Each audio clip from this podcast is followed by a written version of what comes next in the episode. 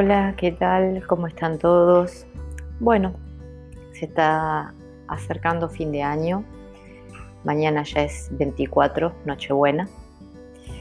Eh, y bueno, uno en esta época quizás se pone a hacer un poco de balance, ¿no? O la mayoría de la gente dice que lo hace por lo menos.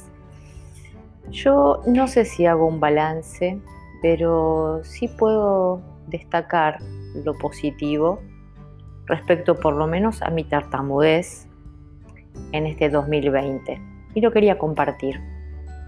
Creo que en algún otro podcast hice referencia, pero bueno, esto va como comentario y como quizá sugerencia también si se quiere.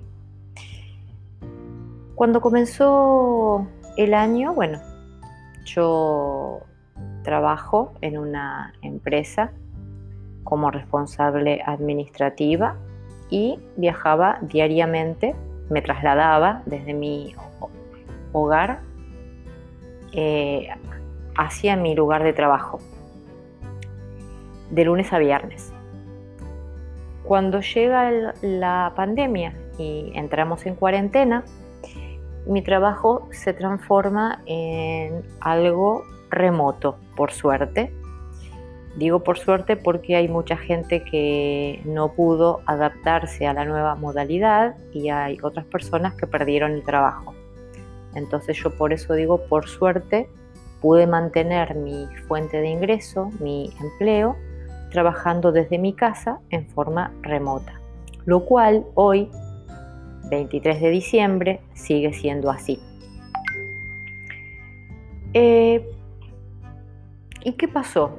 Bueno, yo trabajaba ocho horas diarias más el viaje. Eh, con el tema de, de la pandemia, el viaje no lo tenía, podía estar más tiempo en mi casa. ¿Y qué sucedió con eso? Bueno, sucedió que redescubrí mi hogar, redescubrí cosas que tenía medio olvidadas sobre mí, eh, quizás lo que quiero decir más que nada es que a mí me sirvió para conocerme un poquito más, para poner en práctica algún ejercicio de fonoaudiología que tenía olvidado, que me los aprendí con la fonoaudióloga cuando fui hace muchos, muchos años atrás y no los practiqué nunca más. Bueno, fue momento de retomarlos. Fue momento de reflexión donde pude, estando en, la soledad de mi hogar, tomándome momentos para pensar, pude darme cuenta, o mejor dicho, reafirmar reafirmar, esa creo que es la palabra importante, que la tartamudez sí es una característica, una característica más que tenemos. Y eso me ayudó también a poder reinventarme en el sentido de que no solo me dio más tiempo para postear en todas las redes sociales que tengo de Tartamudez y yo, y hacer algún video, poner alguna frase emotiva, alguna frase con aliento, entrevistar personas, porque todo eso se trató de salir de la zona de confort, si se quiere. El Zoom, herramienta nueva, si las hay, conocida por todos y utilizada en esta pandemia por todo el mundo, al menos a mí me unió con personas que de otro modo quizás no las hubiera conocido. Y hizo eso que me expandiera, que, que pudiera tener más práctica, más práctica en el habla poder utilizar los ejercicios, poder utilizar el habla lenta, poder utilizar la modulación, bueno, muchísimas cosas que los fonoaudiólogos nos enseñan cuando vamos a las sesiones, ¿no? Pero también me dio tiempo para averiguar, si se quiere, qué deseo hacer, qué es lo que más me gusta. Porque uno cuando está muy embuido en su trabajo tradicional, eh, en la rutina diaria, creo que deja de lado hasta los hobbies. Y si bien yo tenía varios hobbies, no sé, como cocinar, jardinería, manualidades, otra de las cosas que a mí me gustaba mucho era postear en las redes sobre tartamudez, pero dado que tenía mucho trabajo no podía. Pero este 2020, como dije, como trabajaba remoto, tenía un poco más de tiempo libre, pude retomar esa parte, pero no como hobby. Lo, lo comencé a tomar como, no trabajo, pero sino con más responsabilidad. Y para ello, además lo que hice fue certificarme como mentora profesional en tartamudez. Estudié varios meses y me certifiqué. También hice lo mismo para ser mentor speaker, o sea, oradora, y también para hacer, para ser, mejor dicho, mentor Sherpa, que es para poder dar charlas. O sea, voy a poder dar charlas, voy a poder dar talleres, eh, seminarios, cursos, lo que sea, sobre tartamudez que es algo que me gusta, porque es algo que yo todavía poseo, porque es algo que creo que hay mucha gente que desconoce y debe ser informada. Y ahora no me quedé solo con la mentoría, me puse en campaña otra vez a estudiar. No paro, no paro. Y estoy feliz porque no esperé a que comience el 2021 como todos hacen que dicen, bueno, el año que viene empiezo tal cosa, la dieta, el gimnasio. No, yo arranqué el 15 de diciembre con coaching ontológico. Eh, es una carrera un poco más larga, va a durar un poco más de un año, pero estoy feliz, feliz porque este 2020 hizo que me centrara en mí misma, que me centrara en mi voz, me escucho, trato de ver mis videos, trato de ver cómo hablo, me miro en los espejos.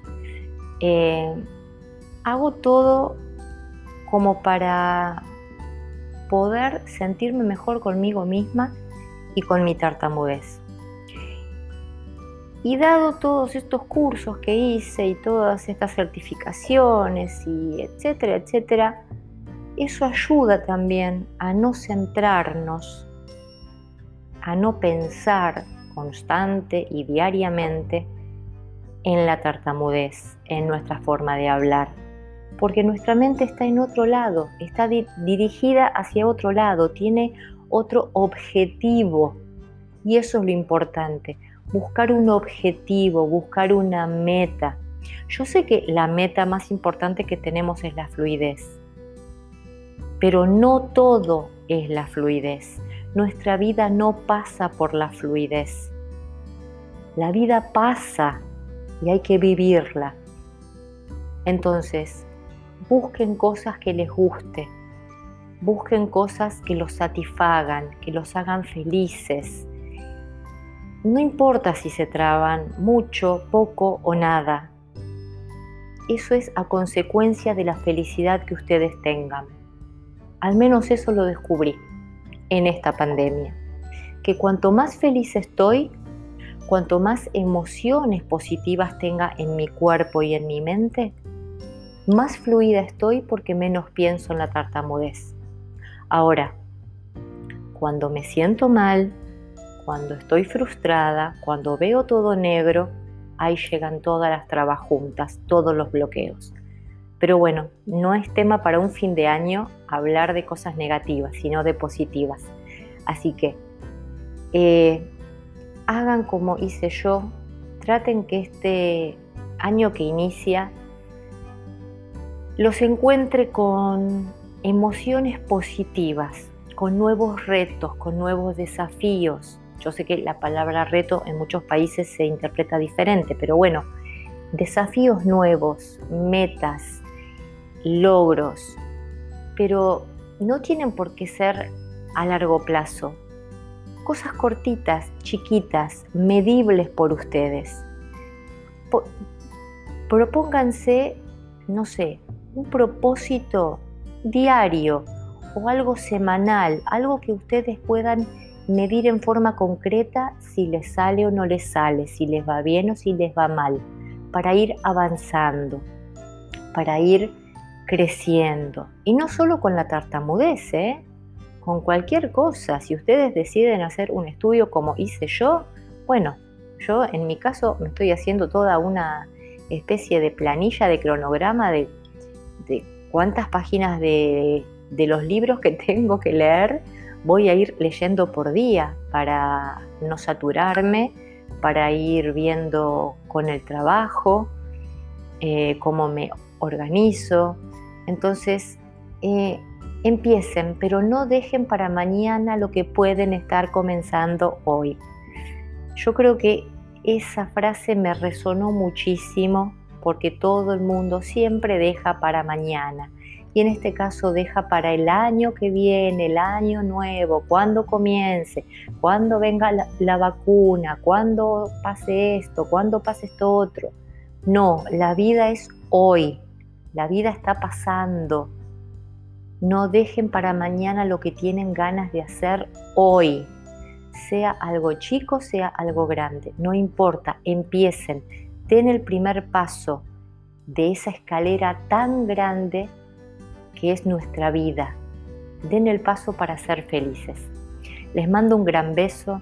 Pasen una excelente Navidad, un hermoso año nuevo en lo posible con sus seres queridos, eh, con mucho amor y muchas bendiciones para todos. Hasta la próxima.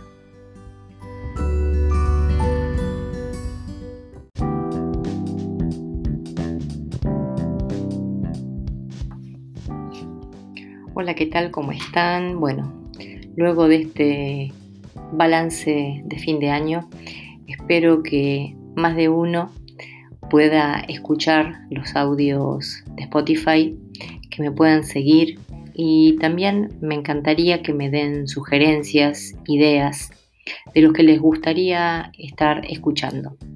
Mi nombre es Laura Duda, soy la creadora de Tartamudez y yo. Y bueno, espero los comentarios en este nuevo año que se inicia con muchísimas ganas. Nos vemos pronto. Gracias.